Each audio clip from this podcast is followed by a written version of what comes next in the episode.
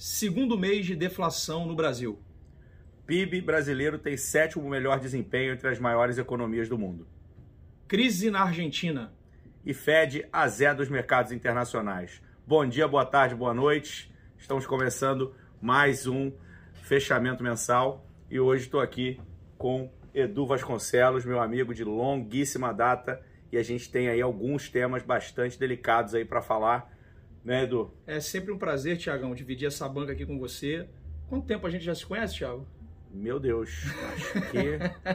Vamos botar aí. Alguns uns... anos, né? Mais de... É, já tem mais de uma década, não quero revelar a idade de ninguém aqui. E, e, e muitas viagens juntas. Também, também, também. Mas vamos ao que interessa, falar inflação, né, Tiagão? Assim, a gente tem percebido aí, é, a gente já vem dizendo aqui alguns algumas bancadas aqui anteriores, né? O Brasil ali antecipando seu movimento de alta de juros, é, dando remédio amargo e, obviamente, o Brasil saiu na frente é, de toda uma nação, de todos os países, para que pudesse aí é, começar um princípio de deflação. Já é o segundo mês consecutivo que nós temos aí de deflação no Brasil e o boletim Focus, né? Que era algo que não estava precificando, já caindo a inflação para o ano que vem. Exato, Edu. E tem, tem um ponto bastante relevante nisso, é, que é a gente, óbvio, o dado aqui tem sido positivo, né?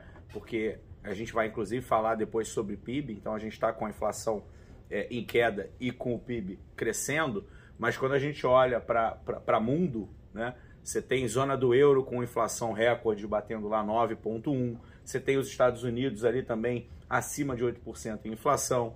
É, e quando a gente olha para os nossos pares aqui de, de, de, América Latina também sofrendo bastante e a gente aqui colhendo os frutos do remédio amargo que foi dado com bastante antecedência. Né? Então isso, isso deixa a gente bem tranquilo.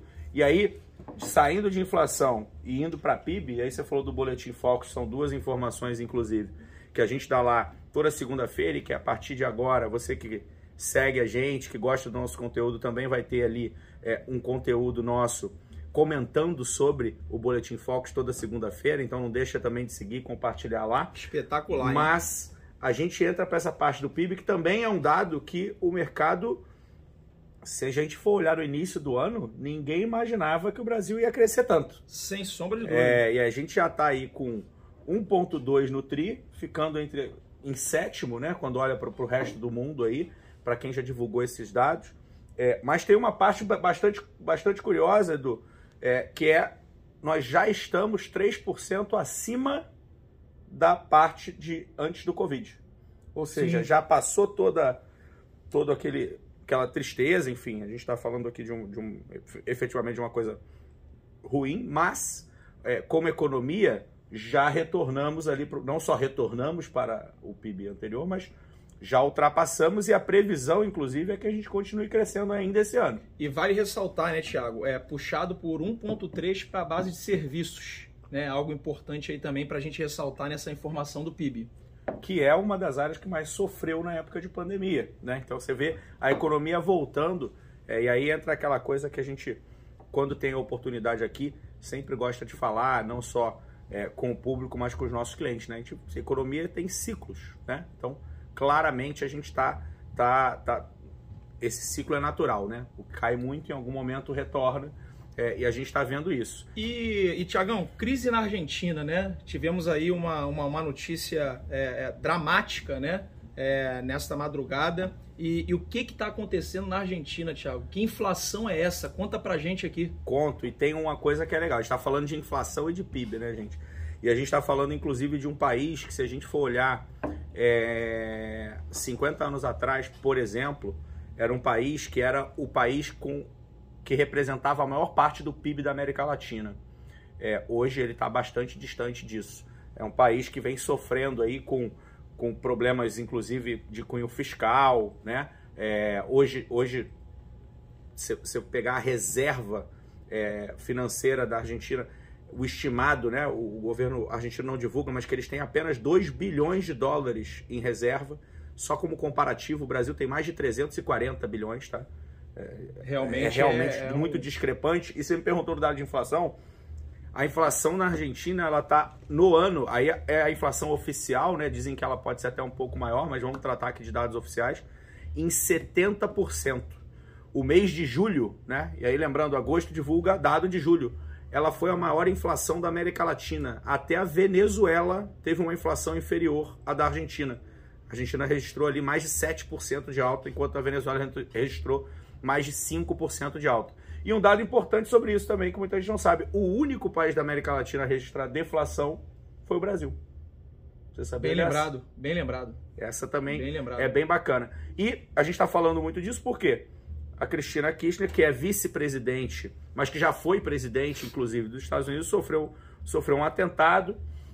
E aí tem uma outra coisa é, interessante aí, é. que na Argentina hoje já tem divisões de se foi um atentado mesmo ou não, é, já tem ali teorias da conspiração e a gente sabe que a Argentina, inclusive, é, é, é historicamente valoriza essas, essas teorias, né? Sem Você dúvida. Tem, de falar aqui de, de Peron, peronismo, até a própria, o próprio Maradona, você vai ver que eles Sem dúvida. normalmente têm ali versões falando sobre, sobre conspirações, né? É, e coisas dessa forma, mas é, a verdade é que realmente o nosso país aqui vizinho está passando por uma o que é considerada a maior crise é, da história deles é, e realmente penalizando muito o povo. A gente vê inclusive um fluxo migratório de pessoas hoje saindo da Argentina muito grande. Inclusive o Brasil é um dos lugares que Sim. mais recebem argentinos.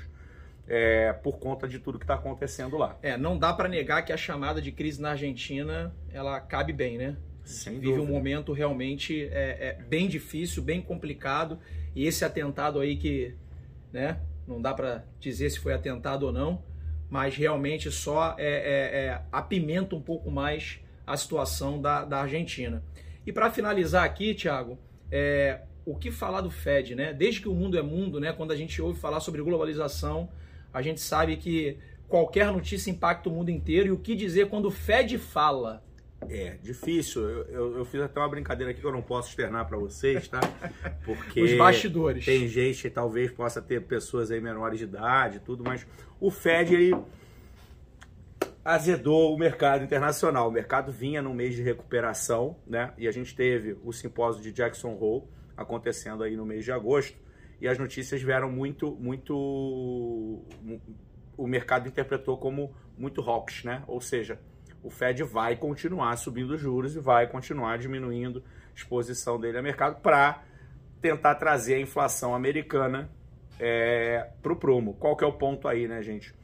E a gente não, não tem problema nenhum aqui e, gosta até de falar de novo de certas coisas. Quando o Fed aumenta a taxa de juros, se o dólar é a principal moeda do mundo, ele está tirando liquidez do mercado. Perfeito. E aí eu tenho, obviamente, é, uma projeção de PIB mundial menor por causa disso. É, e aí tem realmente esse dado aí. É, e aí tem um ponto até que é legal de falar, que eu, que eu nem mencionei, e que aí eu vou, vou trazer aqui por causa do dado do dólar, tá, gente? Então, é, o dólar no Brasil ele ficou praticamente estável, teve uma queda ali de 0,5%, é, mas só um ponto que eu não falei da crise da Argentina. O câmbio paralelo na Argentina hoje, gente, para quem não sabe, ele está mais de 100% acima do câmbio oficial. É, esse é um dado. E você não consegue mais tirar dinheiro de lá. Tem uma dificuldade grande Sim. aí. É, e aí, quando a gente olha para câmbio, até apesar de tudo isso, e aí já trazendo dados, né? É, poxa, a gente tem o mundo todo repercutindo mal o Fed, então você teve S&P caindo quase 4%, que é o 3,94%, 3,96%, Nasdaq caindo 4,47%, mas a nossa economia aqui e a nossa bolsa continuaram um, um, movimento aí de alta, né? Fechou o mês de, o mês de agosto é, com uma alta bem expressiva, né, Edu? Perfeito, querido. E a gente é, não poderia deixar de encerrar esse bate-papo aqui, né? Agregando sempre muito valor com conteúdo, com informação. Repito aqui, ratifico, sigam a gente lá nas redes, né? É, quem é carioca, quem está no Rio de Janeiro, vai vivenciar agora aí, setembro, Rock em Rio. Né? Verdade. Né? A rede de hotelaria aí com quase 99% é, é, já lotado. Rio de Janeiro já bombando, né, Tiagão? Verdade, e, e, tem a parte chata aí, que tem uma parte do trânsito aí, que eu não gosto Nem de lembrar. fala, e esse é o motivo, inclusive, da gente já estar acabando por aqui o nosso fechamento de hoje. Então, mais uma vez, ratificando o que o Edu falou, nos sigam, comentem, compartilhem. É sempre um prazer receber aí comentários e críticas de vocês. E da minha parte, acho que é isso, Edu. Obrigado, gente. Bom final de semana a todos. Até a próxima sexta-feira. Divirtam-se!